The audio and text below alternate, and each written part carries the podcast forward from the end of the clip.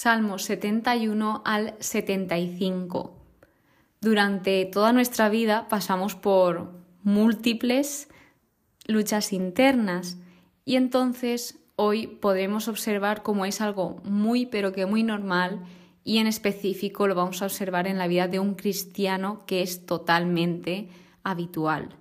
Entonces, una lucha interna lo que lo definiría es como esa división entre lo que debemos hacer y lo que queremos hacer, es decir, y nosotros tenemos que decidir qué hacer, sí, lo que queremos o lo que debemos. Entonces, pues empezamos por el Salmo 71, que aquí se encuentra un anciano suplicando. Posiblemente se dice que está escrito por un levita o un cantor y este lo que hace es evocar a su pasado volviéndose al Señor, em, volviéndose a Dios. Entonces, pues vemos cómo él se va acogiendo a Dios al principio del Salmo y tiene algo muy, pero que muy claro, que es que no quiere quedar confundido. O sea, de lo primero ya nos lo deja claro.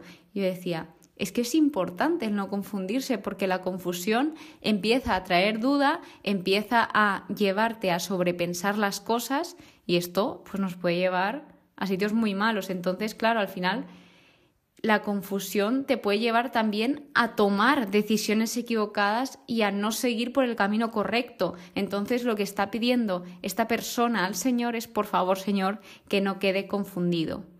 Y lo que pide también es salvación para aquellos, bueno, mejor dicho, por aquellos que le están persiguiendo. Es decir, hay personas que le persiguen y él pide ser libre, salvarse de esto. De modo que, a pesar de todo lo que le está pasando, está depositando toda su confianza en Dios y le deja muy claro que Él es su refugio seguro.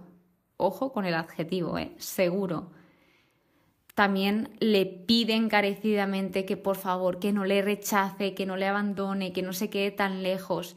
¿Y esto por qué? Porque ah, no lo he dicho, pero el tema de este salmo es la confianza y el envejecimiento, es decir, la etapa del envejecimiento que una persona se está viendo ya mayor y está diciendo, por favor, Señor, no me dejes, no me abandones, yo quiero estar contigo. Así que pues también está diciendo que va a esperar sin cesar y que pues reconoce esa protección constante que ha tenido esta persona desde su juventud, que dice, oh Dios, me has instruido desde joven y he anunciado hasta hoy tus maravillas. Así que es, bueno, era una persona que daba testimonio del Señor y encima es que tenía un deseo inmenso de que otros pudiesen aprender de la experiencia propia que él tenía y además también que aprendiesen a confiar en el Señor, que su testimonio pues diese esa lección de confianza y esa seguridad. Entonces no se deja atrás el agradecer al Señor, darle esas gracias por su fidelidad y por rescatar su vida. Básicamente el Salmo 71 está expresando una dependencia de Dios o sea, el, salmista lo afirma que es dependiente al Señor y tiene la certeza de que Él lo protegerá y lo sostendrá, como ha estado haciendo todos estos años anteriores, y también es un llamado a confiar en Dios en medio de las dificultades y, como veíamos en el final, una expresión de gratitud y alabanza por la fidelidad del Señor. Entonces, pasando al Salmo 72, este es el que concluye el segundo libro de Salmos, es decir, Salmos está dividido en cinco libros y aquí terminamos el segundo libro de Salmos. Básicamente dice que está escrito por Salomón, aunque no está muy claro, pero por ejemplo mi Biblia sí que indica que es Salomón. Hay algunos que piensan que fue David que se lo dejó escrito a Salomón y Salomón lo que hizo fue recopilar todos los salmos de pues esta sección del libro 2 y simplemente lo que puso fue el último versículo, el fin de las oraciones de David, hijo de Jesé, y ya está, pero pues dicen que también fue Salomón y otra teoría es que Salomón le escribió este salmo a su hijo. Pero está calificado como salmo mesiánico porque muchos versículos han sido interpretados como referentes del reinado de Cristo, o sea, como referencia de su reinado, de que en un futuro pasará. Entonces, pues lo que está hablando este salmo es sobre una persona que va a gobernar, o sea, el rey prometido, alguien que gobierne y se pide que se haga justamente, que se haga rectamente y con equidad. Se está enfocando en la justicia. Todo este salmo está enfocado en la justicia. Además, también se destaca la protección para los pobres y los necesitados, que se defiendan a los humildes, que se salve a los pobres y también esa justicia, como he comentado, que se aplastará al opresor, o sea, que al final siempre ganará esa justicia y se declara a Dios como el único que hace maravillas. Se cierra este salmo con lo que os he comentado del fin, pero antes cada libro que tiene salmos, de esos cinco libros, acaban con amén, amén, con esta doxología. Entonces, otra curiosidad de este salmo es que utiliza un lenguaje poético y simbólico para expresar las cualidades y atributos del rey justo y su impacto en la sociedad, es decir, el cómo sería un rey justo, o sea, como para dar ejemplo y dejar por escrito cómo sería ese ideal rey justo. Y luego, pues también nos desafía a buscar la justicia y la paz en nuestros propios contextos, es decir, no solo habla del tiempo que está escrito aquí en la Biblia, sino que esto se puede poner en práctica hoy en día, de que pues las personas que gobiernan de alto poder que sean justas, que traten a todos con equidad, que se, pues, se haga justicia, que se trate rectamente. Así que, pues, lo que hace es concluir este libro presentando la esperanza de un rey justo y sabio que gobernará con equidad. Es decir, como está terminando este libro, se deja al pueblo con esa esperanza de que vendrá un rey que será justo y pues se cree un mejor clima, un mejor ambiente para todos. Y bueno, no os he comentado, pero cuando habla del fin de las oraciones de David, también hay oraciones y poemas o cantos, o sea que no simplemente son oraciones, sino que también son usados como cantos algunos salmos. Y está escrito debajo de cada título, te indica, pues si es para cuerda, para qué instrumento, depende del salmo porque no en todos está especificado, pero sí que en muchos te dan como instrucciones de para qué instrumento se utilizaba. Pasamos al Salmo 73 llamado La justicia final. Aquí como que introducimos el libro tercero de Salmos y pues esta sección, este tercer libro, lo que hace es abordar la relación entre el pueblo de Israel, entre los creyentes y Dios. O sea, es como un libro más comunitario. El libro 1 y 2 hablaban de experiencias más personales, más íntimas de una persona con Dios y ahora es como todo el pueblo con Dios. Y este está escrito por Asaf. Asaf era una persona que ayudaba en el templo del Señor. Y aquí es donde se habla de esas luchas internas. Habla de una persona pues que está viendo que los injustos prosperan y él que está obrando con justicia, pues como que no le pasan cosas muy buenas, que siempre se está enfrentando a pruebas, a dificultades, entonces llega a frustrarse, que esto sigue pasando a día de hoy, que se siguen viendo muchas injusticias y decimos, jolín, es que si esta persona es así y le pasan todas estas cosas buenas, ¿por qué a mí no si yo lo hago todo bien? Pero ojo, a esas personas eso que le pasa es aparente, es temporal. O sea, todo tiene un tiempo y esta persona, o sea, Asaf se dio cuenta de esto cuando el Señor le abrió los ojos, porque primero, pues, reconoce lo bueno que es Dios, habla sobre los limpios de corazón, que Tener limpio el corazón o estar limpio de corazón se refiere a ese llamado a vivir en integridad delante de Dios y de los demás, es decir, a vivir en coherencia con lo que decimos.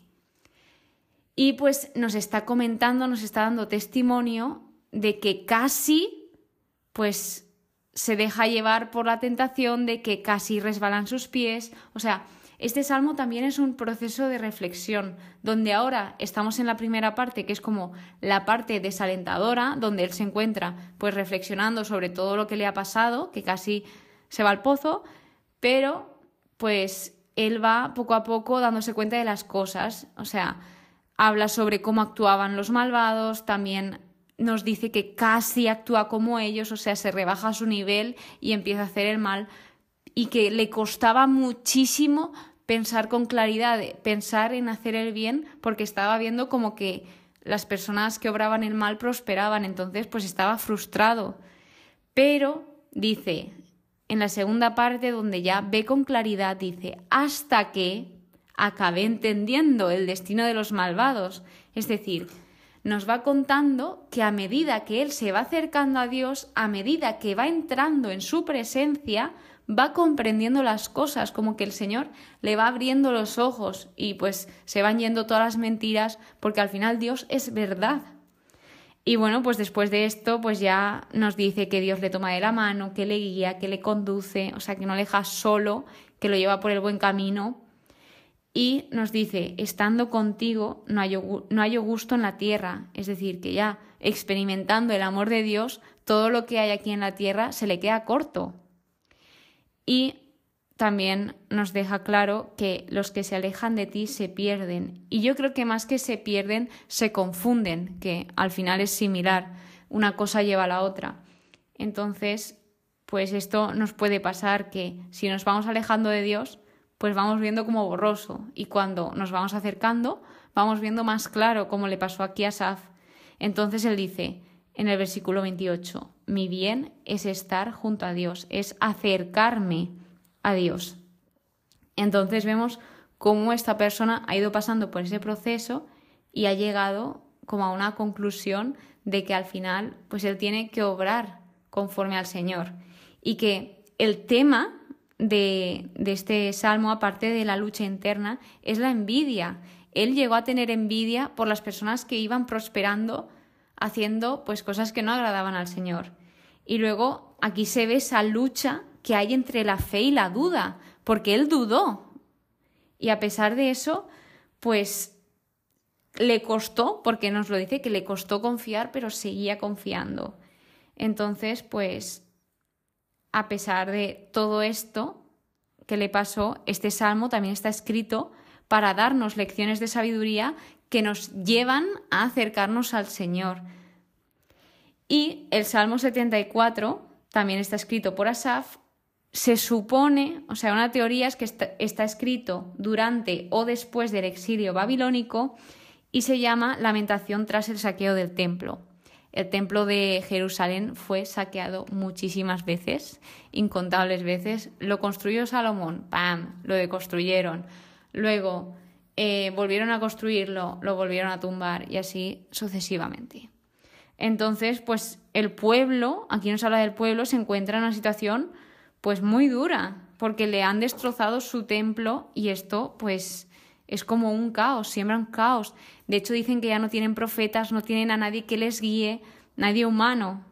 Y también lo que hace aquí es emplear metáforas y figuras retóricas expresando el dolor y la indignación que tiene el salmista en este momento y suplican una restauración y ya no creo que sea solo una restauración de, del templo, sino también del pueblo. Y recuerda que es importante proteger y valorar la obra de Dios en nuestras vidas, o sea, en todos los términos, en todos los ámbitos. Y bueno, una de las curiosidades de aquí es que habla de Leviatán, que cuando lo he leído digo, me suena mucho, claro, es que hice una disertación entera en filosofía cuando iba al bachillerato. Entonces es normal. Pues Leviatán aquí está escrito, o sea, se describe como una bestia marina de gran tamaño y poder. Es un símbolo de caos y destrucción. Básicamente es un símbolo del mal y las fuerzas destructivas que se oponen a Dios y a lo divino. Pero lo que hace es, los enemigos de Israel son comparados con Leviatán y esto lo que hace es resaltar la grandeza y el dominio de Dios sobre todas las cosas porque Dios al final vence a toda criatura del mal. Entonces, continuamos. Bueno, deja claro que todo es suyo, que todo es del Señor, todo ha sido creado por el Señor. Y el último salmo, el Salmo 75, se titula Juicio total y universal. también escrito por Asaf. Entonces, nos deja muy claro, muy resumidamente, que Dios es el juez soberano y justo. Se enfatiza en la justicia de Dios. O sea, es que lo repito mucho, pero es que trata la mayoría del libro de Salmos de la justicia, de la justicia, la confianza, de los momentos duros, de cómo salir de esos momentos duros. Y aquí pues está agradeciendo el pueblo por todas las maravillas que ha hecho el Señor.